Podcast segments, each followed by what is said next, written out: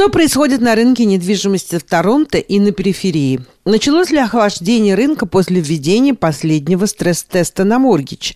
В чем разница при покупке кондо или отдельно стоящего жилья? Какие причины роста цен на недвижимость? На все эти вопросы в интервью корреспонденту радио «Мегаполис Торонто» Марине Береговской ответил агент по недвижимости Алекс Машкович. Здравствуйте, Алекс. Э, здравствуйте. Хотелось бы узнать ваше мнение по поводу рынка недвижимости. В этом году был такой достаточно взрывной рост цен, я имею в виду, на рынке недвижимости. Потом ввели опять моргич стресс-тест.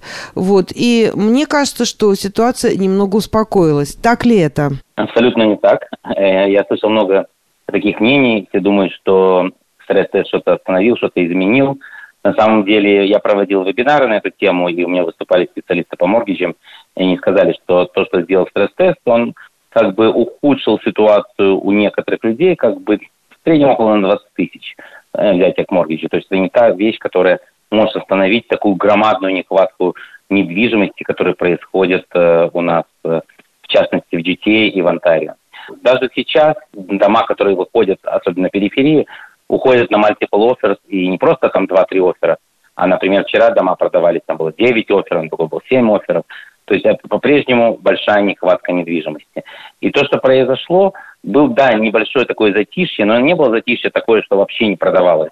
Просто уходило немножко медленнее, а, может быть, там один, два, три оффера было, но немножко было такой спад, когда только ввели этот стресс-тест, и когда открыли локдаун. И что получилось? Все многие дорвались за свободы, да, они пошли сразу отдыхать, поехали куда-то в разные места, то есть э, сейчас сказали, что можно даже лететь за границу, если есть прививки и приезжать без карантина. То есть люди воодушевились немножко. И поэтому какое-то количество продавцов ушло с рынка, и какое-то количество покупателей пока что ушло с рынка. Вот. И получился такой небольшой дисбаланс, и поэтому мы увидели меньшее э, количество офферов. Но что происходит сейчас, в данный момент, в августе? В августе очень мало домов выходит на продажу. Почти не выходит. Очень мало. Допустим, дома той категории, что и мы смотрим, может один, два, три дома выйти за неделю. Вот, это очень мало. А желающих купить очень много. И это только нарастает, нарастает, нарастает. В сентябре, я думаю, будет опять взрыв, и мы увидим опять и 20 офферов, и 30 офферов, и, и так далее. И почему это все происходит? Я вел передачи на телевидении, и на семинаре в своем последнем рассказывал. Есть четыре фактора, которые движут ценой на недвижимость. Они кажутся нам такими банальными, но это все равно это факты. Первое – это спрос. Второе – это предложение. Третье – это цена денег. И четвертое – это экономические разные процессы, которые происходят в данный момент в регионе. Вот. Первое. Спрос у нас огромный, да, потому что за все эти годы накопилась громадная нехватка жилья. Я не буду сейчас говорить про цифры, но она очень большая нехватка жилья, потому что строить намного меньше, чем прирост населения. И если мы возьмем страны большой семерки, то Канада находится на последнем месте по соотношению прироста населению к количеству домов. С одной стороны, правительство говорит о том, что надо увеличить иммиграцию, надо привести больше людей. Машина иммиграции никогда не останавливалась. И что получается такой парадокс? С одной стороны, министерство, которое отвечает за иммиграцию, федеральные и прочие, хотят привести людей, потому что это способствует развитию экономики, развитию нашей страны. С другой стороны, в муниципалитетах и в э, провинциях сидят люди, которые всячески тормозят получением пермитов и, и прочих. Это очень много бюрократии, и поэтому очень долго люди получают разрешение на, на строительство, а, тяжело получить земли, и, то есть как будто остались друг, в другом веке. И получается такой дисбаланс, что строят очень мало, и если мы посмотрим даже что происходит даже в Онтарио, то количество отдельно стоящих домов, наоборот, уменьшилось строительстве по отношению, что было раньше, тогда когда спрос на отдельно стоящие дома в разы увеличился. Это способствовало, конечно, пандемии, потому что люди уезжали из городов, где, в принципе, нечего делать сейчас, так как э, все работает на удаленке, офисы закрыты, э, скопление людей там намного выше, и люди боятся вируса. Это одна причина. Но другая причина, она началась еще до пандемии. Основные двигатели роста недвижимости – это миллениал. Так миллениалы, которые двигали рынок кондо, потому что они были high professional многие, которые работали в даунтауне, им нужно было там находиться, там, там же находились те клубы, которые сейчас в основном закрыты и прочее. Вот. А им это было удобно. Сейчас миллениалы перешли в другую возрастную категорию.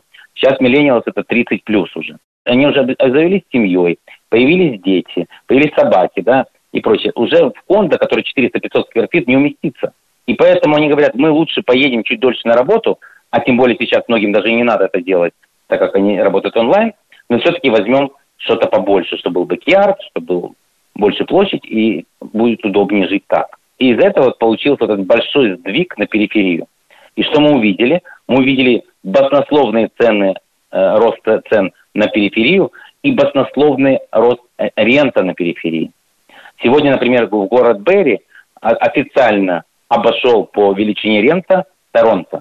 Вы можете себе представить, что Берри сдается дороже, чем Торонто? Никто в жизни не мог об этом подумать. С трудом. Когда, когда я говорю, что мы сдаем маленький бейсмент, там 600-700 скверфит за 1600-1700 долларов, люди не верят. Но когда приходят, они убеждают, что это правда, и очередь стоит за этим. Потому что нехватка домов. Нехватка домов на рент, нехватка домов на покупки. Это движет, во-первых, тем, что люди переезжают и селятся в периферии, как я сказал, а также инвесторы, которые видят такой громадный рост на рент, начинают покупать дома для инвестиций, потому что когда мы сегодня покупаем дома, которые приносят положительный cash flow, это, это, это выгодно, правильно? Теперь на периферии за нехватки домов были приняты ряд законов, которые разрешили разбивать дома на две, а иногда даже на три квартиры. И это сейчас делается очень просто и практически в любом доме. Потому что они поняли, что мы влетели в проблему в том, что людям просто негде будет жить. И они разрешили инвесторам разделять это. А третий фактор, я затронул первый и второй фактор, это цена денег. Деньги у нас супер дешевые. Сегодня моргичи есть некоторые банки, которые дают вообще за 1%. Инфляция официальная сегодня 3.2, кажется, процента официальная. Она намного-намного выше. То есть вам дают деньги дешевле, чем инфляция. То есть банк, выдав вам моргич в июле 2021 года, то в июле 2022 года потеряет деньги. Ну, не потеряет, у него есть свои инструменты, как сохранить. Но вы выиграете, то есть вы берете 100 тысяч, через год это становится 97 тысяч, а вы банку отдали только одну тысячу, 99 тысяч. Вы две тысячи выиграли. И вот это вот все вместе, когда даются дешевые деньги, а, позволяет людям квалифицироваться на более высокие моргиджи. Если мы посмотрим, если люди раньше брали моргидж за 3,5%, при определенной сумме покупки у них был определенный платеж в месяц, то сегодня, когда он упал, люди не покупают дешевле. Они получают за те же самые платежи, могут взять выше моргидж. То есть они хотят купить что-то лучше. И это двигает цены вверх. То есть, с одной стороны, низкий интерес, с другой стороны, нехватка домов, в-третьих, постоянный прирост населения. Где здесь можно увидеть падение цен? Я это не вижу. Алекс, а что происходит на рынке кондо? Вот у меня было такое ощущение, что в течение этого года цены на кондо, особенно в даунтауне, упали и упали прилично. Они упали, сейчас немножко начали подниматься. Ничего, в принципе, особо не упало нигде. Просто другое дело, что если мы возьмем отдельно стоящие дома Торонто или на периферии, они выросли в разы больше, чем кондо. Поэтому это, можно сказать, типа упали. Но на самом деле они особо не упали. Что упал, это рент. Рент упал очень сильно на кондо, потому что из-за того, что людям сейчас нет смысла жить в даунтауне, многие там жили, что работали, они уехали, кто-то уехал в свои дома, кто-то уехал, снял что-то там подальше, потому что не хочет жить в Торонто, а хочет где-то ближе к природе. И поэтому рент очень сильно упал, просто катастрофически упал. И теперь э, люди многие попали в такую западню, то, что я все время говорил. Те, кто покупали все время дома только на appreciation, Сейчас те, кто купили кон, да я не говорю те, кто купили преконстракшн.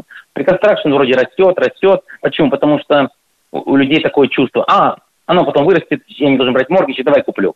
Они не думают о последствиях. Хуже, когда начинается закрытие. Пока вот эти последние пять лет, когда кондо все росло, всех вроде бы все было хорошо. Но также и с домами было все хорошо до 2017 года, когда все грохнулось, и люди остались и, и теряли большие деньги. Поэтому надо быть очень-очень предельно осторожным.